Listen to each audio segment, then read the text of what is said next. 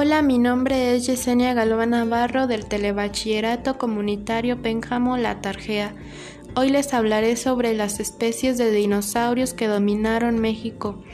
Lo interesante es que el clima cálido y húmedo favoreció una gran diversidad de dinosaurios en el territorio que hoy es México. Las especies que han dominado a México son el Cintarsus, que cuenta con 40 kilogramos de peso y llegó a medir 3 metros de alto y se encuentra en la familia de los carnívoros. El Gorgosaurus pesó 3 toneladas.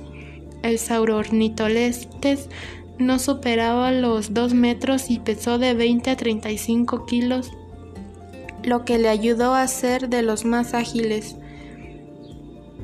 El Critosaurus vivió hace 70 millones de años y, es conocido como dinosaurio pico de pato. El Alamosaurus era un gran herbívoro, alcanzó 30 toneladas y los 21 metros de longitud.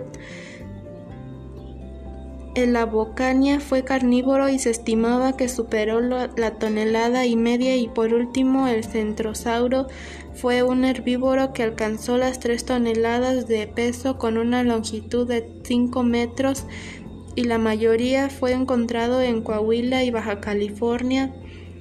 Para concluir, yo pienso que son grandes especies y pienso que falta mucho por descubrir sobre ellos. Muchas gracias por su atención y les invito a seguirme en mi podcast y hasta pronto.